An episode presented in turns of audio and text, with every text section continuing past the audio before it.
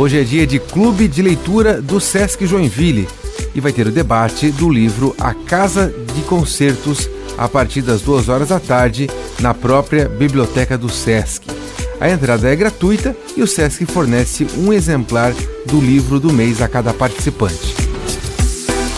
Quem gosta de música, marque na sua agenda o projeto 19 Horas da Escola de Música Vila Lobos apresenta o duo João Titon no violino e Luiz Cláudio Barros no piano.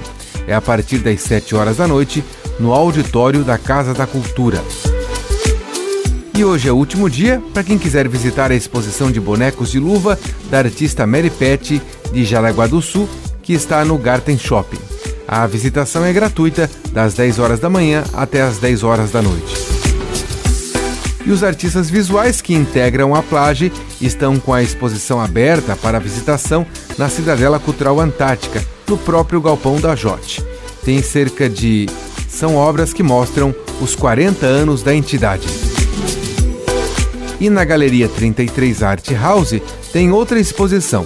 São obras que resgatam os clássicos joinvilenses em um período de 60 anos de arte local. E tem ainda os demais museus públicos de Joinville, que ficam abertos de terça a domingo, das 10 da manhã até as 4 horas da tarde, com entrada gratuita. Com gravação e edição de Alexandre Silveira e apresentação comigo, Jefferson Correa, essa foi a sua Agenda Cultural